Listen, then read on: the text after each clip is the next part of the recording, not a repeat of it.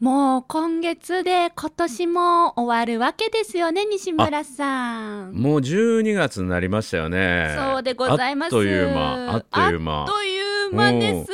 2021年。いやねー、、どんな1年やりでしたっていうのはまた今度やるとして、まあええなんか、ええなんかいいことありました今年。ありましたね。おお、例えば？もう散々こちらの番組でね、ブーヒクブーヒク言ってきましたけれどおも、お、私この1年で、しっかり3キロ痩せたんです。すごーいマジえで？す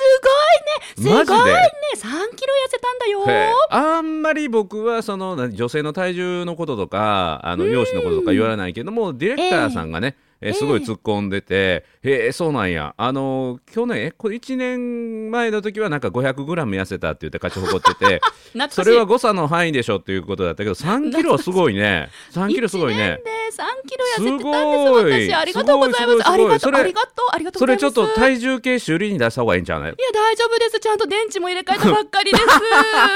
それ電池が入ってちょっと誤作動してるかもわからへんよい、やとんでもございませんこの1年で2回も電池入れてあれなんでこんなに電池切れるのって思ったんですけど大丈夫ですよそれ大丈や夫っぱり故障してるわ1年の間に2回電池変えなあかんって言ったらありえんようんうんそんなことない家族も測ってて家族もう大丈ち夫のだから体重計5年ぐらい電池切れてないもそれななんかあれなんですかなんかあのなんだっけマンガン電池かアルカリ電池かどっちかだとね瞬殺でなくなるみたいなこと聞いてもう忘れちゃったけど、うんまあまあまあまあうんまあ嘘じゃないでんす、まあまあまあちゃ本んと痩当せにてま3すキロやったへええ何ダイエットうんえ なえっとねえっとね前はカラオケダイエットダイエットってすごく言ってたじゃないですか、はいカラオケで痩たせだねますって言って、そうカラオケしてると喉壊すっていう副作用が出てきたんでやめて、うん何ダイエットだこれなんかなんかハッピーダイエット何それ何それ幸せを感じながらダイエットするうんななんか辛いことはやらん、 なんてや言らうんだないろう もう本当やにらん自分自分にいいようにほうしてたら痩せたんですあでもちゃんと3つの要素を取り入れてほう自分に合ったダイエット方法を作りました、だがしかし、はいもう1年で3キロってこれなかなかすごいことなのではいそのじゃあ、ま、るちゃんのダイエット、はでいその3つの要素とかを、ね知りたい人もいると思うのではいそれ今日ちょっとそんな話聞かせてもらっていいあぜひぜひぜひあと1かへ月ー皆さんありますんで真似したいす方はこの3つの要素を真似していただければと思いでま1ヶす月後にリバウンド報告みたいな感じになのいやかな大丈夫なんだなこれがあこれが大丈夫なんだな私えへええええまあまあまあオープニングの後に詳細をおお伝えしますよ楽しみ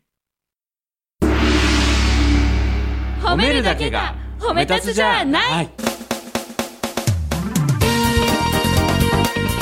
日常の中からダイヤの原石を探し光を当てる褒める達人的生き方を提案する今日も褒め立つこんにちはなっこも褒める褒める達人褒め立つこと西村孝之ですこんにちは褒め立つビギナーまるっと空気をつかむ MC の丸山久美子ですこの番組はですね褒め立つって何と褒め立つに興味を持っていただいた方そして褒め立つ検定は受けたあるいは褒め立つの講演会研修を受けたんだけども最近褒め立つご無沙汰だなーという方に褒め立つを楽しく楽しくお伝えするそういう番組ですはいうんダイエットをね、こっそりと裏企画としてこの1年取り組んでいったわけですよそうなんや忘れてたわけじゃないんですよ言わなかっただけなんですね ノーアルタカだから爪隠しちゃったんですおーなんか語彙言葉のなんかバリエーション増えてきたねダイエットの成功の声が知りませんが頭もすっきりなのかなでもやっぱりあの毎週お話しさせていただいているうん褒める達人協会理事長の西村隆義さんが言葉をきれいにこううん意識されてる方ですから私の意識もだんだん変わってきたんじゃないかほななんうて、あなんか言葉も美しくダイエットされてきてるね素敵素敵いい感じいい感じまあ、よかったですね、 うんはそしてそしてそして3キロのダイエット1年間で3キロいそうですすごいでどういうことをやったのかっていうことなんですがどうですかうんはい、厳密に言うと、うんこの3つの要素が揃ったのはうん9月頃でということはうん9101113ヶ月で痩せたってこと、そうですね最終的にぐぐぐっと落ちていきましたね、へえその3つの要素を揃えて3ヶ月で3キロ痩せたっていうその3つの要素ってな何なんですか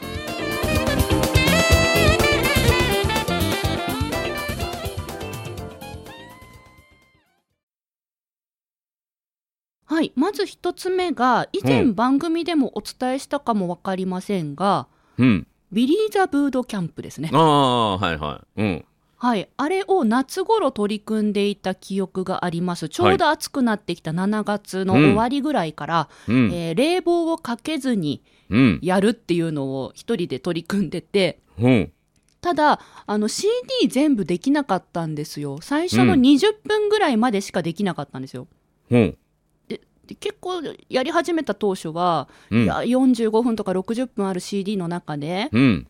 たった20分3分の1とうんか半分もいってないんじゃないか、うん自分ダメだなって実はうんへこたれていたんですけど、ちなみに CD っていうことだけど、DVD じゃない映像付きじゃないそっち、映像付きの DVD ねをそ見っなちがそらっねちそうそうはいそうはいそう、はいうんうんテレビでやってた。ビリー隊長と同じ動きをビリー隊長に励まされながらやるっていうやつねはい、そうなんです。うんうんで、あの励まされ方がもうすごく感動して、へもう最え初の20分だけでももういいやって途中から思えて、うんなので、なんて言うんでしょう、本来だったら全部やりますよね。通常は45分やるのが一つの構成ね、はい、うん、それを20分でリタイアを続けたんだけども継続はしたってことやね、そうですね。ほうほうほうほうそれを9月ぐらいから、うんうんうんえっと、7月ぐらいから、うん、やり始め7月ぐらて、いからはいで8月ぐらいに20分だったらできるようになって、うんうん、で9月からはもう20分以上やらないでいいってへー自分の中で許可をしたんですよ。なるほどなるほどもうじんんん20分でいいっていう。うんっていうので継続できてます。ただすごいすご毎い日やるというよりは、うん今はやりたい時にやる。ちなみにペースは今やりたい時にやるっていうのは1週間でいうとどれぐらいのペースに落ち着いてるの1週間で言うと2回から3回ですね。ほうなるほどねないいペースかもしれない継続するっていう意味においてはね、あ、そうなんですかうんうん、いや毎日やらないといけないと思ってスパーンと間、え空いてしまうよりは週にはい23回継続してやるっていうのは運動の,、はいあのリズムとしてはいいと思うよトレーニングのリズムとしてそは。うなんですね。うんうんうんいや私7月の最初は毎日やるって決めてましたうんで毎日やったらなんか辛くなってきちゃってうんで8月中盤のお盆休みあたりからもう嫌になっちゃって、うんうんで どんどんどんどん自分をねなんかまあいいじゃん今日やんなかったから明日やればいいじゃんっつって、うん次の日やった時にあうん、一日取り返したねすごい偉いとかやってたんですよおー素晴らしい。うんうなのん、で、なんか自分では今週に23回で落ち着きましたね、おーそっか悪くないのかうん、それが一つ目の要素ですね。はい4個目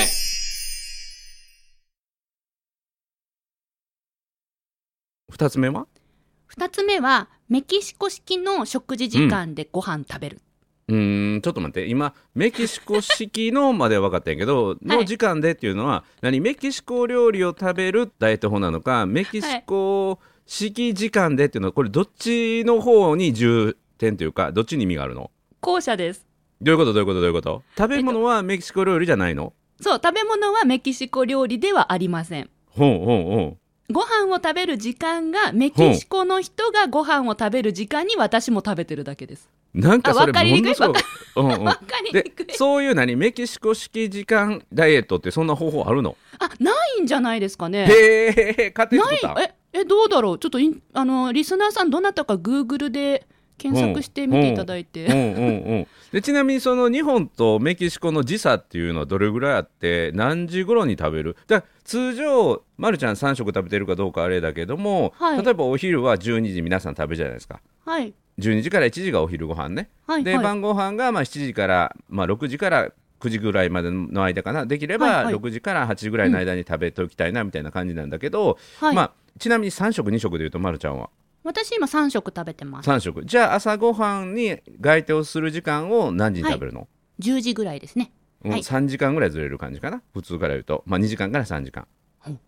うん、でお昼ご飯はお昼ご飯分かりやすいよね12時に食べるところ2時ぐらいかなあな2時間ぐらいずつずれてるのかなかでな晩ご飯はえっと、5時から6時台に食べ終わる。6時台には食べ終わる。早っ だからお昼と晩ご飯の間がものすごい近いやん、いや、でもめっちゃお腹空きますよ。その間頑張ってるんで。うん。へええちょっと待って2時に食べ始めてはい。 2時半ぐらいとか3時近くに食べ終わるでしょあ、そういう意味では2時前後に食べ終わるみたいなイメージかな。あうんうん 2時前後ぐらいに食べ終わる、ただおやつでね、3時のおやつ挟む時もありますけどねその間もうずっと食い続けやそうですねやっぱ食べ働続けいてる時間ってお腹空きません頭使うだけでもお腹空くし、それで人前で喋った日にはもうお腹空きますよね、うんうんうん逆に言うと夜え何食べ終わるんでしたっけ6時台に食べ終わります、夜6時台に食べ終わって次食べるのが朝の10時朝10時とかですあだねからそうか夜の腸を休めてる時間が長いんやうんそれ理にかなってるかもあそうなんですかうんまるちゃんが鬼の首を取ったように私に教えてくれたことあるやんなんて朝食モーニングイートの話でえ 何ですか今ちょっと待って一気に一気になんか頭が違う方向に持ってかれたんですけどなえ何かどういうこと私言いましたっけモーニングイートの朝食でって何ですっけまるちゃんは英語がねマルコ・イングリッシュで、はいえー朝食のことをずっとモーニングイートモーニングイートって海外のホテルに行った時に言っ ててであの朝食は正しくはブレックファーストって言うんだっていうのでで、ま、るちゃんが本当に鬼の首を取ったように僕にブレックファーストの意味ってご存知ですかって聞いたんですよ。言ったことありますこの番組で紹介したことありましたそうそうでこれは何かっていうとファストをブレイクするからって言ってそうだそうだそうだでファストって何かっていうとファスティングの絶食時間胃腸を休めるということです絶ね食時間を、うんそれをブレイクするからブレックファーストなんですよっていう朝食はって言っておそうもう僕はもう忘れもしませんあれは、うん うんあありがとうございますだからそのフ覚ァスティングの時間が夕夜の夕方夕方やね夕方の6時から次の日の10時やからすごい長いんですえよ、ていただいてそっかそういうことかそうだからすごい理にかなってるんですよ寝る前直前とか夜中に物を食べてないから体重が減っていくんよねあただあれです夜うん9時ぐらいからティータイムする時もあ って食べとんねやその時にはちょっとケーキを少々あうんうんうん果物を少々へーえほうーその少々っていうのはちょっとね、まあ1個ぐらい、うん、ケーキ1個、ううんん、うん少々言えへん。ケーキ1個や。いや、あの、これですね、 えっと、うんもともと、えーうん今、ちょっと、お友達というか、やり取りさせていただいている方が、今時点メキシコに住んでらっしゃるんですよ。ほう。で、メキシコに、ご家族のお仕事の都合で一緒について行った瞬間、コロナが蔓延して、日本に帰れなくなっちゃったっていう、ちょっと知り合いの方がいて、はい。はい。最初、メキシコでメンタルを病んでしまったんですって。うん。え日本に帰りたいって、すごく不安って。うん。ですけど、メキシコに来て唯一一個だけいいことがあったっていうお話を聞かせてくれたんですね。うん。その一個だけいいことがあったっていうのが食事の時間が早いっていうことだったんですよ、ほう。だから夜そういうのことか自由時間があ、長い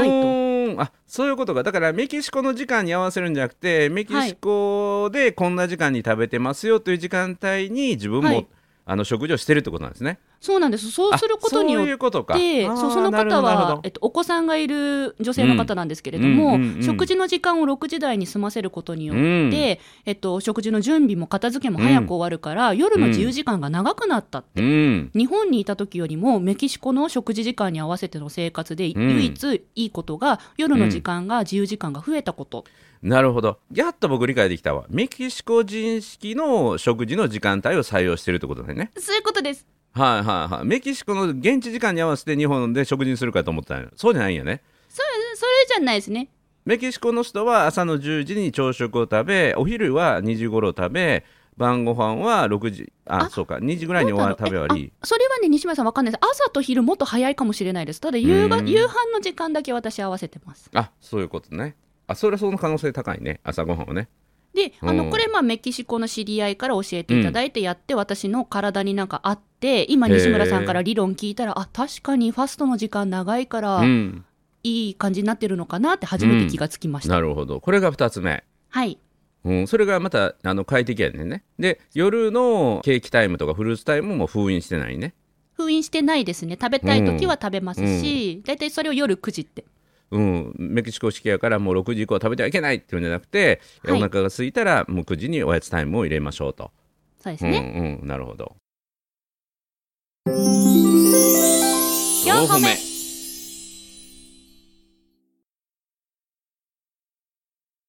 そして3つ目はこれはある意味あれですね韓国を取り入れましたねすごいね。メキシコからの韓国ですよインターナショナルね。そうですね、あのーえービリー隊長がアメリカであれば、アメリカ、うんメキシコ、最後、韓国できますね。すごいね。そうですねんうん韓国式は何キムチ食べる。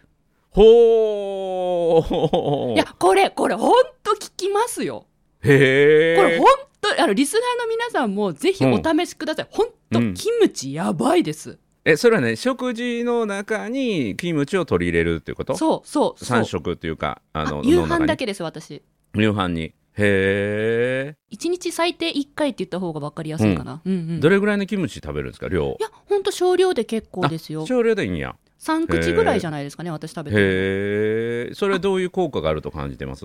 ななんだっけあのねキムチの中に含まれる辛い成分でなんか、ううんーんなんだっけなカプサイなんかシンあーそれすごい、うんうんそれがいいらしくって、代謝を上げてくれるんですってうんうんテレビ番組でやってたんですお笑い芸人の方で双子の方がいらっしゃるんですけど、うんうんお一人の方は、えーカプサイシンなしの食事を1週間そしてもう一人の方はカプサイシンありの食事を毎食、ほこの2人が1週間でどのように体重の変化が起こるかっうんて測定した時に、カプサイシンありの食事の方の方が激痩せしてたとうへえそれはそれはそれはもう検証済みなんやねそうですねで私キムチというか角的というかあのカプサイシン系大好きで、おおなるほどなるほど、なので、まあ、毎食食べるのではなくって、うん、 1日1回食べていいみたいな自分にとってのご褒美タイムですねうんうんうんすごいね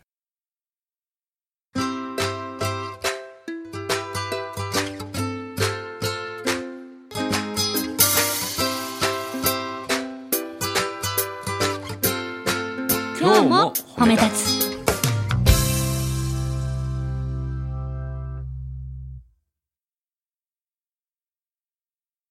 いやねこれ聞いててあの、まあ、理にかなってるということもあるんだけど3つはの要素の共通点は、なんていうかな楽しさをキープしてるってことだよね。あうん確か最に、初のビリーズブートキャンプも無理しなくて自分がしんどくならない時間をまず自分で自分を許して20分にしたはいでそれも毎日やると決めてたけどそれではしんどいから週2回とか3回ぐらいのペースに自分が心地のいい部分でで気の向いた時にやるとはいでできた自分を褒めてあげるっていうこれ、うんうんあの人間の脳っていうのは楽しいっていうことにすごくあの反応して継続しやすいんですよ。おーだから楽しいことを継続するんだけど本当はこうあるべきってこっちの方が効果が出るからって言ってそれってなかなか意外と続かないんだけど楽しいとこで止めてるっていうのはすごくいいよね。うん、で2つ目のメキシコ式の時間帯っていうのも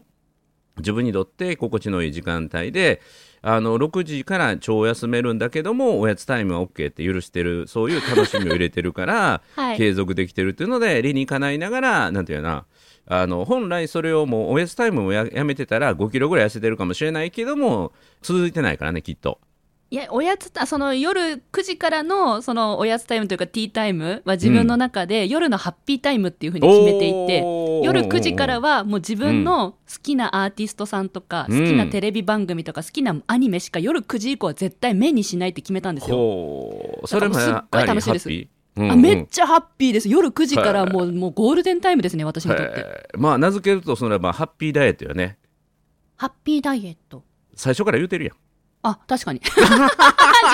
ました今日そうそオーこプでニング突でっ込み返ししてもらうの一瞬待ってたんやけどね今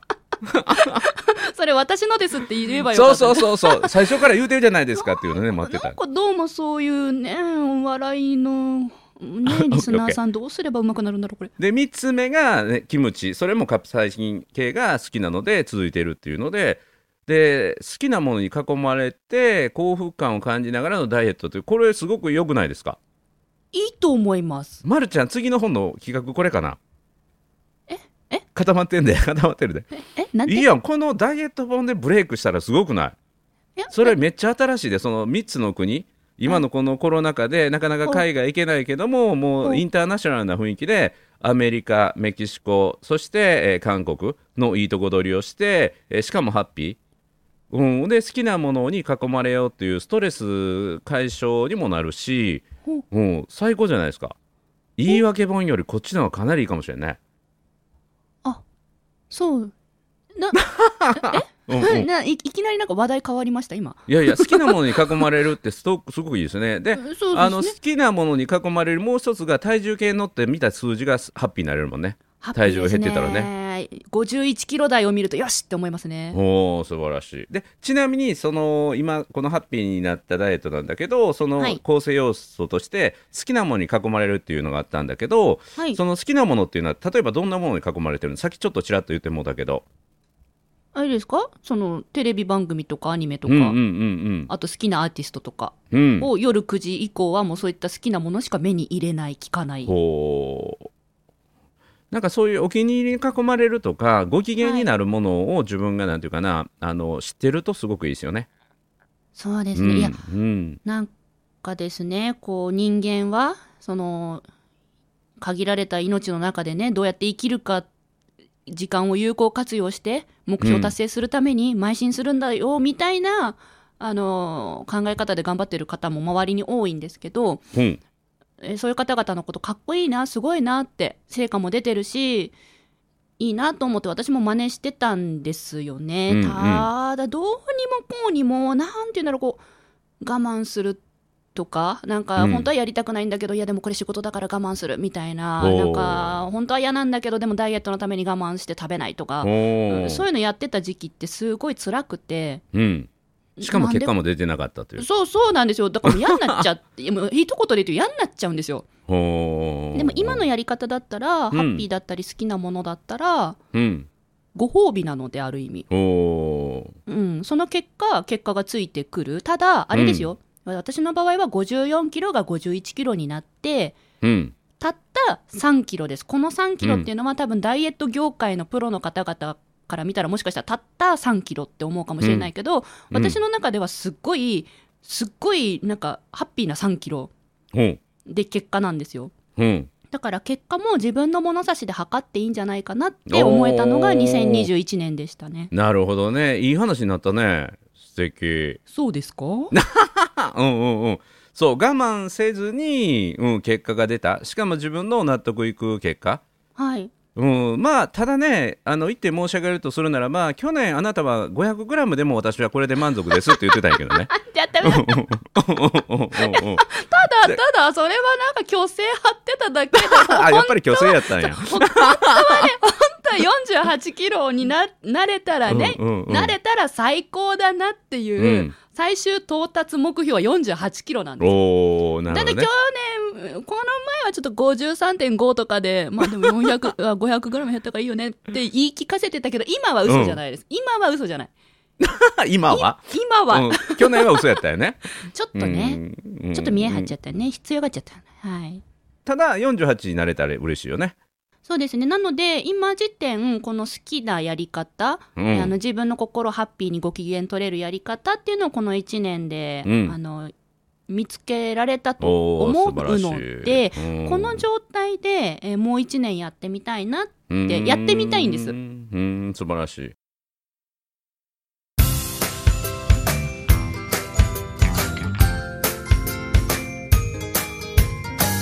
褒めるだけが褒め立つじゃない今日も褒め立つ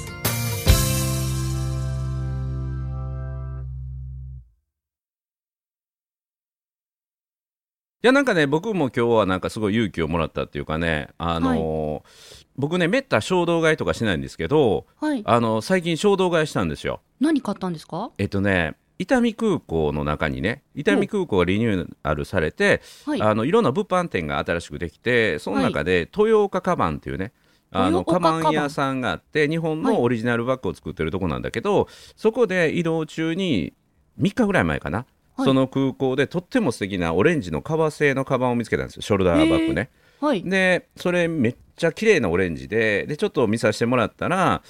これは実はエルメスが使ってる革と同じ革で全部手縫いで縫製がこんだけ丁寧にされててって言ってものすごい使い勝手が良さそうではいで若干ちょっとお値段が張ったんですよ。であーちょっと飛行機の時間もあったのでじゃあまたって言ってこれ1点もんでこれしかないんですって言ってカタログ製品じゃないのでもうこれ1点しか作ってませんこの色もこの革で使ったのもこれ1点しかないって言ってでね飛行機乗って東京行ってはいでまたねこれも、まあ、タイミングなんだけど僕が1個ねなくしてた眼鏡がね2 個眼鏡なくしたじゃないですか。はいこの前なくしてましたねで1個はいが出てきたんですよね、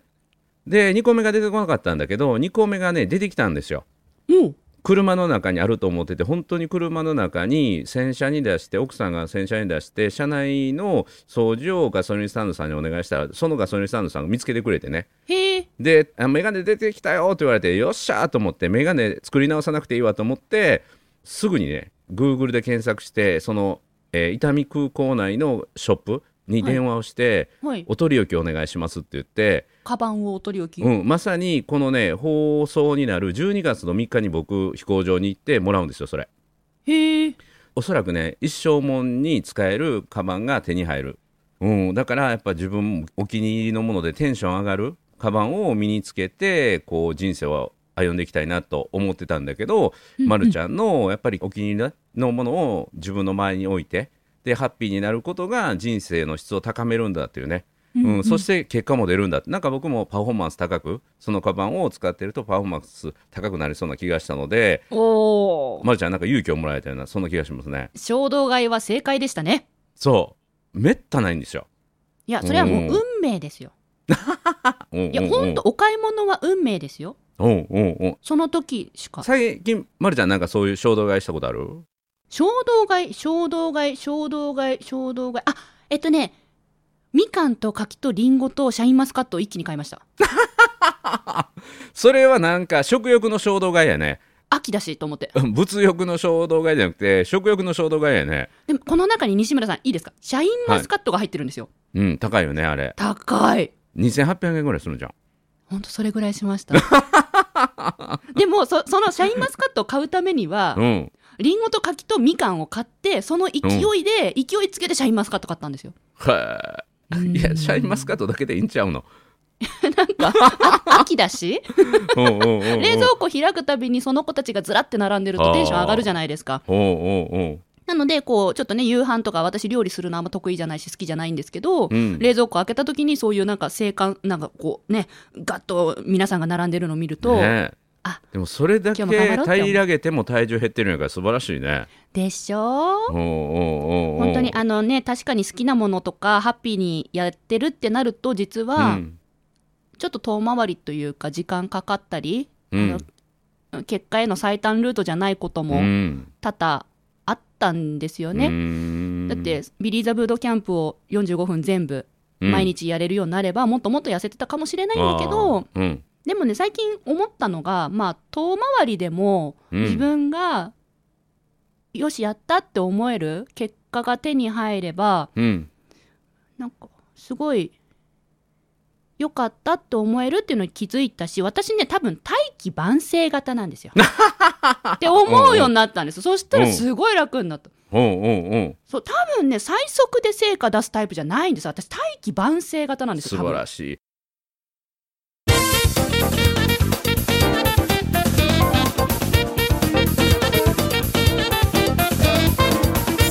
これちょうど来週への振りになってるわ、ま、るちゃんなぜ僕の新刊の中で「大器晩成」っていうのが実はキーワードで出てくるんですよえそうなんですかそう人生いつでもここから大器晩成と成長をやめない生き方って素敵ですよねっていうのが実は最初冒頭の方のね言葉の中で出てくるので、あちょっと待っはていリスナーさん本当に私今読んでないですよその部 分本当よ読んでないなんかこれこれなんか 私が知っててネタフリしてるみたいなに感じる方いるかもしれないけど私マジでそこ読んでないです本当にえ書いてるんですか入ってますすごいんですけど大器晩成とかね、えー来週は私の新刊はい、一目置かれる人が使っている背筋がすっと伸びる、えー日本語っていうのねの新刊が来週かな出ますので、えーそのお話をね次週はやりたいと思いますのあでぜひぜひ今のはでいめちゃくちゃ楽しみになりました、うんうんうんすごいつながってる素敵な言葉がねたくさんありますのではいということで次週を楽しみに泣く子も褒める褒める達人褒め立つこと西村隆史と褒め立つビギナーまるっと空気をつかむ MC の丸山久美子でした今日も褒め立つそれではまた次回「